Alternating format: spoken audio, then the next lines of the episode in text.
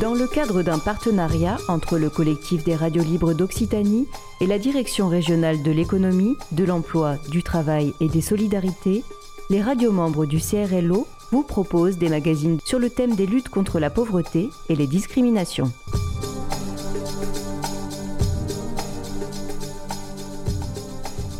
C'est en fait c'est un truc interne c'est quelque chose à toi. C'est pas une euh, je veux dire c'est euh, c'est dans ton cerveau.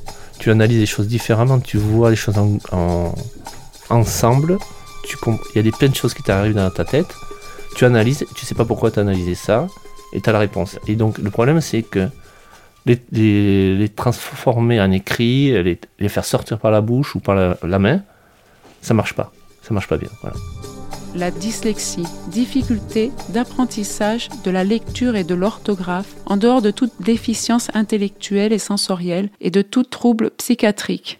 C'est un peu de babysitting. euh, je comptais les histoires au lieu de les lire. Et la petite de, de 2-3 ans, euh, mais tu lis pas mot à mot.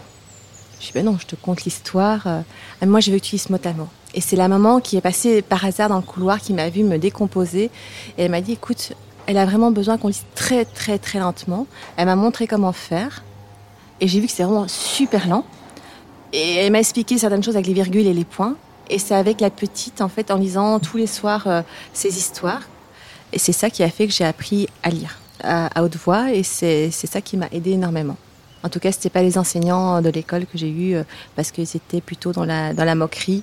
J'ai même, quand j'ai été demander de l'aide à mon professeur de français, parce que je voyais que ben, j'arrivais pas à écrire sans faute et euh, elle m'a dit de toute façon vous êtes un cas désespéré, on pourra jamais rien faire avec vous. Bon, je lis alors? Alors, j'ai l'impression d'avoir des grains de sable dans les yeux. J'ai des larmoiements, larmoiements et des rougeurs. Euh, depuis 15 ans, je suis 7 heures par jour devant un écran. Le soir, mes yeux piquent, brûlent. J'ai souvent des maux de tête et même des vertiges. Depuis une semaine, j'ai des douleurs cervicales, comme les fils, les fils, les fils sont dans la même couleur, comme les fils sont de la même couleur que les tissus, je dois me pencher pour bien voir mes cour- coutures. Sinon, je, je n'assure pas le rendement. Du coup, euh, ça te demande beaucoup d'efforts? Pour lire, oui, énormément, ouais. Enfin, la lecture naturelle dans ma tête, ça me donne pas d'effort. Je lis beaucoup. Mais à voix haute, euh, c'est un effort énorme. Par exemple, euh, quand je fais là, j'ai des réunions où on a des PowerPoint. Tous les PowerPoint, je les connais par cœur. Il y en a 50. Et en fait, je lis pas. Je raconte l'histoire. Donc je, dis, voilà, non, on va voir ça, on va voir ça, on va faire ça, on va faire ça. En fait, je connais tout par cœur. Et je peux pas. Si je m'arrête pour lire, là, je suis bloqué. Je ne peux pas travailler. Je, je relis comme un gamin de deux ans. euh, voilà. C'est pas fluide. Il n'y a plus de fluidité. Il n'y a plus rien. Tout ça. Est-ce que tu as souffert de la dyslexie euh, enfant? Est-ce qu'on t'a socialement, est-ce que tu as été euh, mis à l'écart euh, à cause de à cause de la dyslexie? En français, oui, beaucoup. On m'a mis au fond de la classe. L'instit. Ça les a, je les ai emmerdés. Parce qu'à l'époque, c'était un problème freudien. Quand j'étais jeune, c'était un problème avec ta père, ton père, ta mère. Même quand j'étais à la fac, une fois, je suis allé voir euh, la médecine de la fac pour voir si je pouvais avoir des, des cours d'orthophonie. Et là, la nana, elle fait Ah oui, mais plutôt, il faudrait plutôt voir un psychologue par rapport au comportement, par vos, vos relations votre père, mère, etc. Parce que la dyslexie, m'ont expliqué que c'était ça. Alors j'ai dit Bon, ok, je laisse tomber. Dix ans plus tard, j'ai appris que c'était euh, génétique. Voilà. Donc ça n'a rien à voir les parents, quoi. Oui, bonjour. Euh, Agnès Madame Gontier. Gontier. Oui, il Voilà, n'y a pas de ça. problème. Bonjour. J'étais euh, avec une hotline. Je suis Thierry Benoël Villig, je suis pédiatre libéral à Toulouse. J'anime à Toulouse une consultation spécialisée sur les difficultés de développement et d'apprentissage des enfants depuis maintenant une quinzaine d'années. J'ai également un investissement associatif avec une association qui a été fondée il y a maintenant bientôt 4 ans, qui s'appelle Occitadis, qui a été fondée à la demande de l'Agence régionale de santé Occitanie, avec un mandat double, qui est un mandat d'une part d'organiser l'accès aux soins pour les enfants qui ont des troubles spécifiques du développement et des apprentissages à l'échelle de la région, et l'autre mandat qui est un mandat de- d'aider et d'accompagner sur la région Occitanie à la mise en place de projets de prévention. Et les deux grands projets sur lesquels on travaille actuellement, c'est les difficultés de développement du langage oral, hein, donc la capacité à parler, à s'exprimer à l'oral pour les petits-enfants, et les difficultés pour apprendre à lire, les difficultés d'acquisition du langage écrit. En parallèle de ça, on a également un groupe de professionnels qui ont développé une euh, valise comprenant une trentaine d'exemples d'aménagement pédagogique pour euh, la classe ordinaire, pour les enfants qui ont des difficultés d'apprentissage ou de développement. La dyslexie, alors il y a plusieurs niveaux, il y a plusieurs mécanismes en jeu là-dedans, mais le mécanisme principal, c'est d'arriver à établir des correspondances entre les sons, hein, par exemple bateau, ça se sépare en bas, ça se sépare en taux, on peut aller voir un peu plus loin, bateau, ça peut se séparer en B, A, T, O. Donc l'enfant, en grande section de maternelle, il va apprendre cette segmentation des mots en syllabes ou en sons. Cette compétence-là, qui est une compétence phonologique, elle va servir ensuite à l'enfant qui va apprendre que bas, en symbole graphique, ça correspond au B et au A. Et l'enfant va apprendre comme ça, à force d'être exposé à euh, des petits cartons sur lesquels il est écrit bas et euh, le son qu'il entend bas, il va faire ses associations, il va se construire en mémoire à long terme un grand répertoire d'associations entre les sons et les graphèmes. Il y a des enfants qui ont un trouble dans l'élaboration du langage oral ou qui, qui, en ont eu un dans le passé, ce trouble s'est réglé, et puis des enfants aussi qui n'ont pas ce trouble de langage oral, chez qui l'établissement de ces correspondances ne se fait pas bien. Et donc, ils peinent au décodage. Et tant que le décodage n'est pas en place, la lecture derrière, elle est beaucoup plus compliquée à se mettre en place. Du coup, je vous ai trouvé entre-temps les coordonnées de l'équipe de l'ASI à Ramonville. D'accord. Voilà, comme ça, je vous fais suivre ça. Il y a une plateforme adulte. Et Parce qu'il y a combien de personnes euh, dyslexiques euh, à peu près euh, dans la population française? C'est difficile à savoir. Il n'y a jamais eu de mesure vraiment. Cécile Péguin. On sait qu'il y a 9% d'illettrisme déjà. Donc parmi ces personnes en situation d'illettrisme, il y a forcément une grande part de personnes qui ont eu des dyslexies sévères non soignées, non compensées. Ensuite, bon, on établit dans les pays occidentaux les personnes avec troubles 10, euh, dyslexie autour de 8-10%. Ça peut s'associer à d'autres troubles aussi, donc euh, la dysorthographie, hein, le problème d'orthographe. Il y a des personnes qui, ont qui peuvent aussi avoir une dyscalculie, donc qui n'arrivent pas du tout à automatiser euh, les calculs de base. Des personnes qui peuvent avoir des problèmes avec leur coordination motrice, voilà, ça s'appelle une dyspraxie. Et puis des personnes qui ont des troubles du langage, qui ont vraiment beaucoup de mal à, à comprendre euh, et à s'exprimer. Donc, euh, ça s'appelle dysphasie. Voilà, c'est un ensemble de troubles atteignent variablement les personnes, mais finalement, en tout, bien 10% des gens sont concernés. La dyslexie, euh, c'est le trouble le plus fréquent dans ces troubles. Le problème, c'est le mot, la fin du mot, où il s'arrête dans la phrase. Et donc, moi, tout le monde, personne ne supporte, il n'y a que moi qui supporte, je pense que les dyslexiques supportent tous, c'est de faire apparaître tous les points. je sais pas, il y, a une, commande euh, sur le Word, par exemple, tu as une, forme de, de, note musique. Et je, mets toujours ça en marche. Donc on voit tous les points qu'il y a entre les mots. À la fin de la phrase, on voit la note musique pour revenir à la page. Et moi, si j'ai pas ça, j'arrive pas à lire un texte. Et en, ayant ça, je lis le texte très très vite.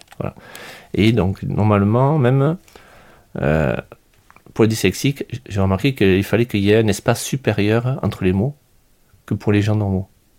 Parce que euh, l'espace permet à l'œil de, voir qu'il y a un espace beaucoup plus important, donc le mot s'arrête. Parce que sinon c'est trop près. Et euh, moi, je lis tout et j'interprète la lecture. Souvent, je lis pas entièrement le texte et mon cerveau imagine la fin du texte. Donc je suis obligé de revoir lentement le texte. Par exemple, quand j'étais au lycée ou à la fac, j'étais obligé de réécrire à la main les énoncés. Parce que si je n'écrivais pas la même énoncé, je partais dans une autre direction. Pour que mon cerveau se ralentisse euh, suffisamment à la vitesse de, euh, l'écriture pour qu'il analyse le, texte exact. Sinon, je, je répondais à côté. J'étais persuadé d'avoir répondu à la question.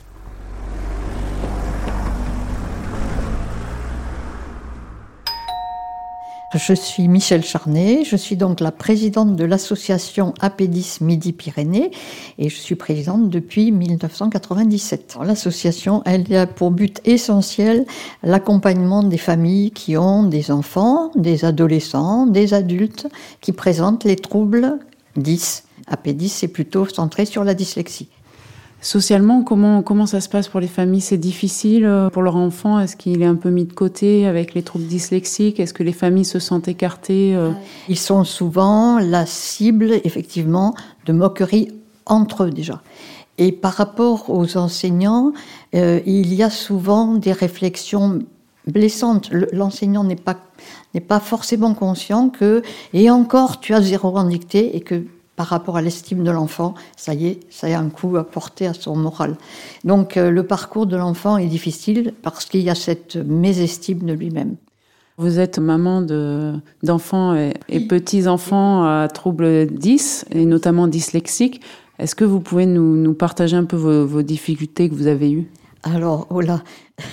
Donc, ça remonte. Moi, j'ai quatre garçons qui ont tous présenté des, troubles d'apprentissage, mais il y a 40 ans, c'était psychologique. Voilà. Donc, il n'y avait pas du tout cette prise en charge et c'était complètement, euh, pratiquement inconnu. C'était, ou bien on était des mauvais parents, on ne savait pas euh, faire travailler nos enfants, ou bien c'était des blocages psychologiques. Alors, un père professeur de français, une mère chercheur en pharmacologie. Euh, c'était notre, notre euh, niveau intellectuel qui bloquait nos enfants. Voilà ce qu'on nous disait. Il y a 40 ans, comment vous l'avez vécu? Parce que ça avait dû être euh, difficile. très très mal parce qu'on était. Alors là, là, on était vraiment des familles isolées parce qu'on nous regardait vraiment de travers. On, a, on éduquait mal nos enfants. Mes garçons, sur les quatre, il y en avait au moins deux qui avaient un trouble de l'attention, hyperactivité, trouble de l'attention. Et donc là, aux difficultés scolaires s'ajoutent aussi des, difficultés, alors qu'on mettait sous le terme de difficultés de comportement, mais en fait c'est parce qu'ils ont besoin de bouger, ils, ils sont impulsifs, ils sont... et donc euh, là on était vraiment regardés comme des familles qui ne savent pas éduquer leurs enfants, et avec l'échec scolaire à l'appui bien sûr. Donc ça a été très compliqué.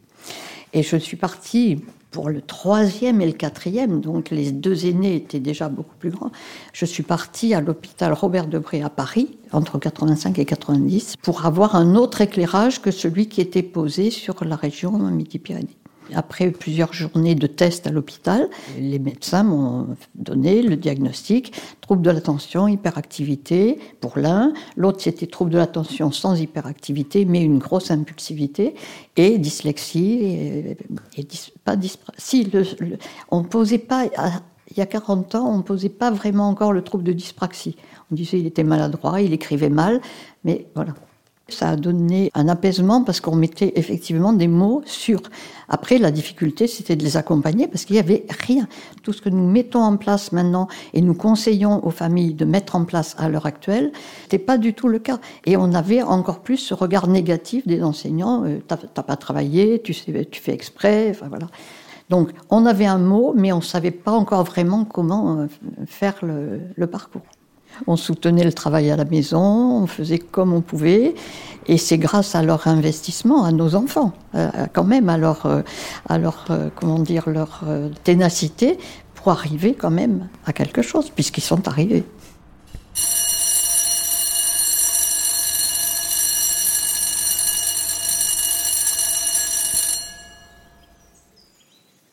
Je suis dyslexique et on a constaté ma dyslexie euh, quand j'avais 12 ans. Ben, en primaire, on m'a dit que j'étais complètement bête. Donc, euh, quand on a dit à mon père quand je devrais aller dans une école spécialisée, lui, il a pensé euh, ben, tout, ce qui était professionnel. On lui a dit non, non, elle ira dans un groupe avec des personnes qui sont en déficience mentale et elle pourra faire sa vie. Elle aura, il y aura une personne qui qui va faire sa comptabilité, sa gestion et tout. Et là, ça a fait un grand froid dans la famille. Et euh, il m'a suivi un petit peu. Il a vu que j'étais pas du tout bête, que je pouvais retenir. Il fallait juste une façon de m'enseigner. Et, euh, c'est de là qu'on a appris que j'étais dyslexique. En sachant que souvent la dyslexie va avec un problème de psychomotricité. Et euh, étant très dynamique, sportive et tout ça, j'avais pas de psychomotricité générale. Sauf j'avais un problème en, psycho, en psycho motricité fine. Et, mais ça, ils l'ont pas détecté. Donc ça, a été difficile pour moi à, gérer. Euh, mais ça a été euh, plus, euh, on va dire, dans les années. Alors en Belgique, c'est pas la même chose, mais on va dire collège et lycée ici en France. Les professeurs, il y en a certains qui se moquaient de moi, soit ils passaient en disant Marie-Laure, elle sait pas lire. Donc oui, on passe. Et, pourtant, ça me gérait un, grand stress que je, suis en train de compter les élèves pour savoir quand moi j'allais passer pour lire la ligne que je devais lire pour essayer de la retenir par cœur. Donc voilà mon cursus scolaire traditionnel. Et de là, j'ai fait des cours du soir, j'ai mis mon orgueil de côté et j'ai été suivre des cours euh, avec des personnes euh, illettrées. Donc, euh, et première, on va dire, première histoire, ça a été le dicté. Et là, c'était quelle horreur Et quand j'ai fait plus de, je crois, 100 fautes sur le texte, il m'a dit bravo, c'est que tu as ta place. Et donc, on va améliorer ça pour que tu ne sois plus à ta place. En tout cas, ici. Et ça a été un grand soulagement de me dire, avec plein de fautes, j'ai une place. En temps normal, c'était l'inverse. Et puis après, j'ai fait des études d'éducatrice spécialisée euh, que j'ai réussi avec succès. Euh, donc j'étais de l'autre côté de la barrière. On m'avait dit que j'allais être en situation de handicap mental et j'ai été plutôt aider des personnes en situation euh, de handicap. Et puis je suis arrivée en France. J'ai continué mon travail en tant qu'éducatrice spécialisée. Et là, par exemple, euh, pas plus tard que septembre euh, à décembre 2021, j'étais me former dans une école de, formateurs. Et, euh, et malgré qu'ils savaient que j'étais dyslexique, qu'il y avait un protocole et tout ça, rien n'a été mis en place. On a même dit à la fin que je me cachais derrière ma dyslexie. Donc je l'avais un peu mauvaise, mais voilà, j'ai serré les dents et j'ai été jusqu'au bout de la formation avec succès.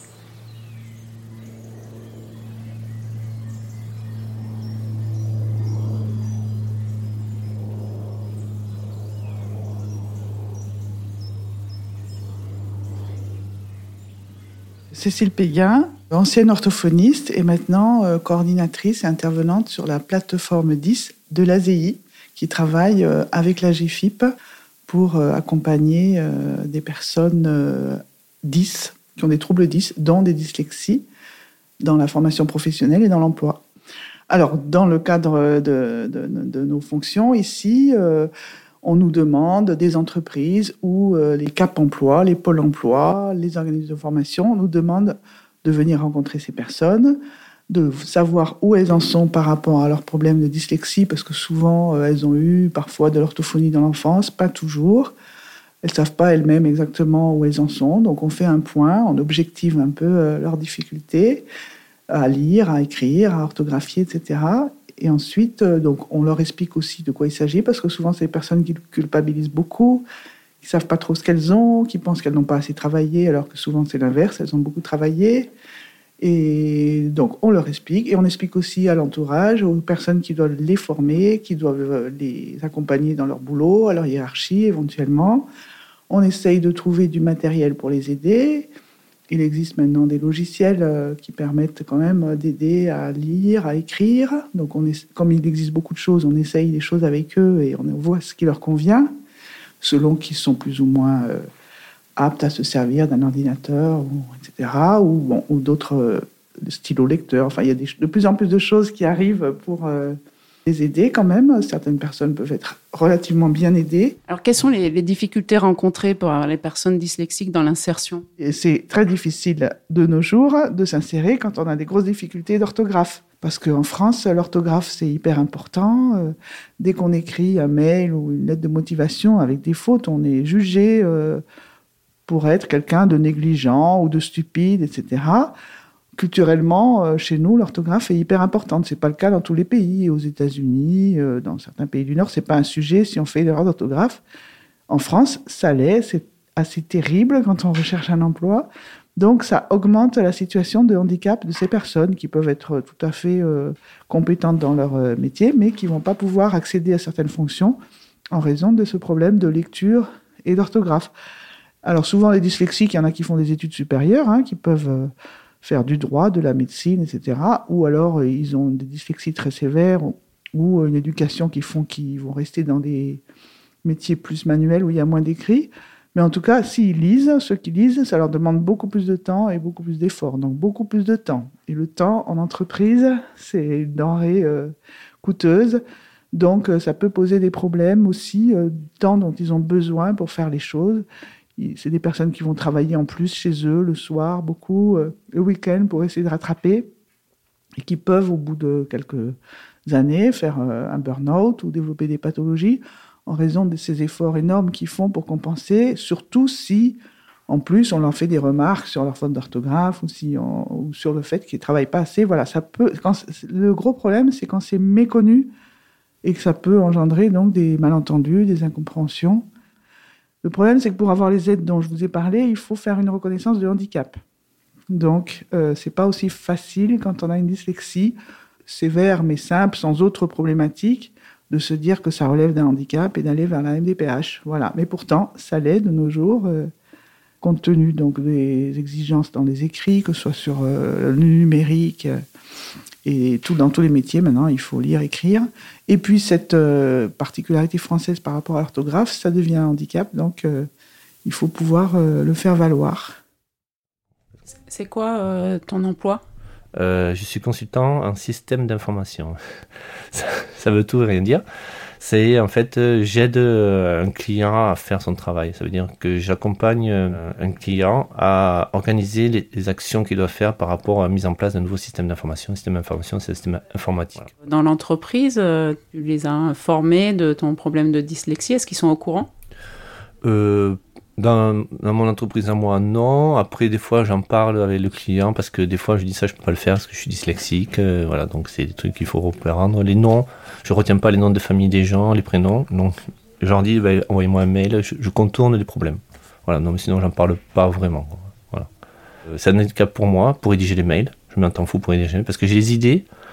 Quand je parle, je, je donne plein d'informations, mais après, quand je dois le transformer par écrit, j'y arrive pas. Parce qu'en en fait, euh, la, traduction, je sais pas comment ça se passe dans le cerveau, mais ça se transforme pas en écrit. Donc quand j'écris, euh, on va dire, je fais des phrases courtes qui ont un sens et je fais point 1, point 2, point 3, point 4. C'est très froid comme, euh, comme écriture. Ça ne, je veux dire, ça ne. Les gens pensent que je suis un peu énervé quand j'écris. Parce qu'il n'y a pas de fluidité, y a, c'est, c'est vraiment très factuel. Parce que dès que la phrase est un peu trop longue, ma phrase, je me perds dans ma phrase. Pourquoi tu n'as jamais voulu en parler, par exemple, euh, au sein de l'entreprise, avec tes collègues ou avec, euh, je ne sais pas, quand tu as été embauché pour, euh, par exemple, avoir des dispositifs qui te permettent d'avoir plus de temps ou des choses comme ça Alors, je ne suis pas sûr qu'il y ait des dispositifs qui donnent plus de temps dans l'entreprise. C'est pas très reconnu comme handicap. Et ensuite, entre collègues, j'en parle, mais après, je pense que si on en parle, peut-être, je me trompais, à l'embauche, c'est un frein la personne va dire va pas savoir s'adapter, il va avoir des problèmes de locution, il va de contact avec les autres personnes, etc. Voilà, c'est un peu, ça va être ça. Parce que le dyslexique, c'est normalement ces gens qui font pas le bac, qui s'arrêtent tôt, euh, voilà, qui sont un peu crétins. C'est vu comme ça. Est-ce que tu savais qu'aujourd'hui on peut faire une reconnaissance de handicap par rapport à la dyslexie?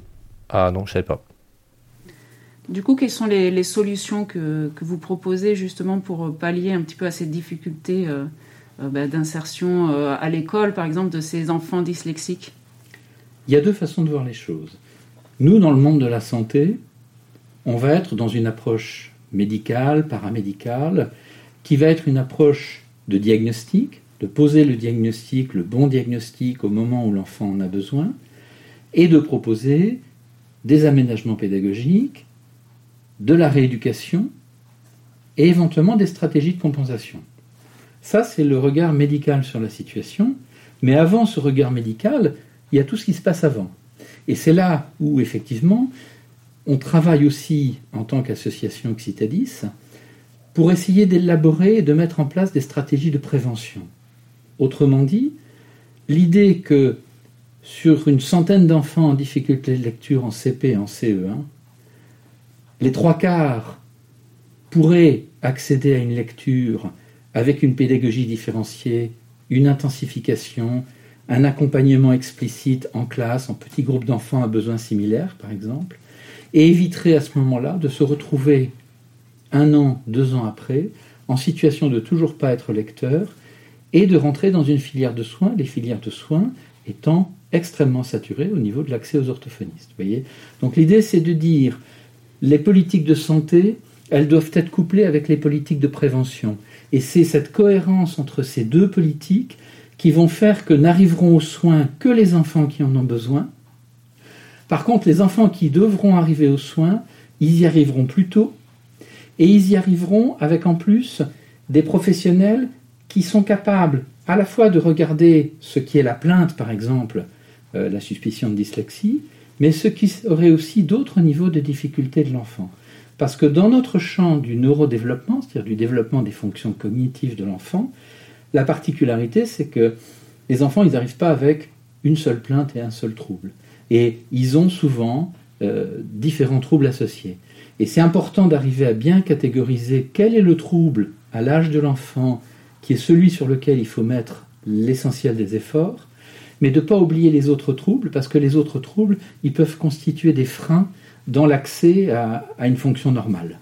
Je vous donne un exemple, par exemple, si vous essayez de rééduquer en orthophonie un enfant qui a un très gros déficit d'attention, ben vous allez user du temps, user de la ressource rééducative, user de la ressource pédagogique, et tant que vous n'aurez pas identifié le trouble d'attention et levé ce trouble d'attention, la rééducation ne portera pas ses fruits. Donc c'est l'idée qu'il faut travailler à plusieurs, on confronte des points de vue différents, et c'est ce qu'on fait dans l'autre versant de ce que fait Occitadis, qui est le parcours de santé TSLA Occitanie, qui est un dispositif d'expérimentation de l'accès aux soins à l'échelle de l'ensemble de la région.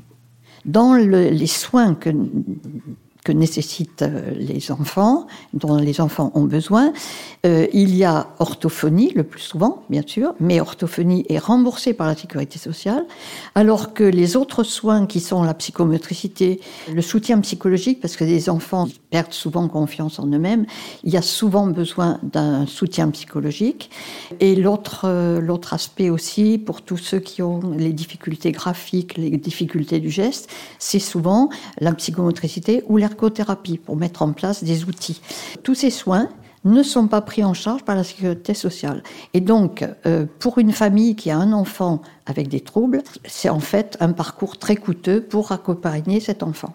Le but de l'association Occitadis qui s'est créée a été de proposer une expérimentation de mise en place des premiers bilans et d'une prise en charge pendant un an, bien sûr l'orthophonie, mais psychomotricité ou ergothérapie et soutien psychologique, par des séances prises en charge et payées, rémunérées par l'assurance maladie. On a trois ans pour prouver au gouvernement que cette prise en charge financière par l'assurance maladie est bénéfique pour les familles et va permettre un meilleur accompagnement des familles on voit déjà l'engorgement des demandes. Ça veut dire que les familles sont très intéressées par cette euh, mise en place de cette plateforme TSLA, troubles spécifiques des apprentissages. C'était un documentaire sonore d'Agnès Gontier de Radio Axe Sud autour de l'insertion sociale et professionnelle des personnes dyslexiques. Je remercie toutes les personnes qui ont témoigné ou éclairé le sujet. Ne restez pas isolés si le sujet vous concerne. L'AP10 accompagne les familles, fait découvrir des outils pour faciliter le quotidien des personnes dyslexiques. N'hésitez pas à contacter l'AP10 au 06 64 27 47 72. 06 64 27 47 72. Pour plus d'informations sur le parcours de soins TSLA porté par l'Occitadis, un site internet occitadis oxy o c i t a d y s.fr.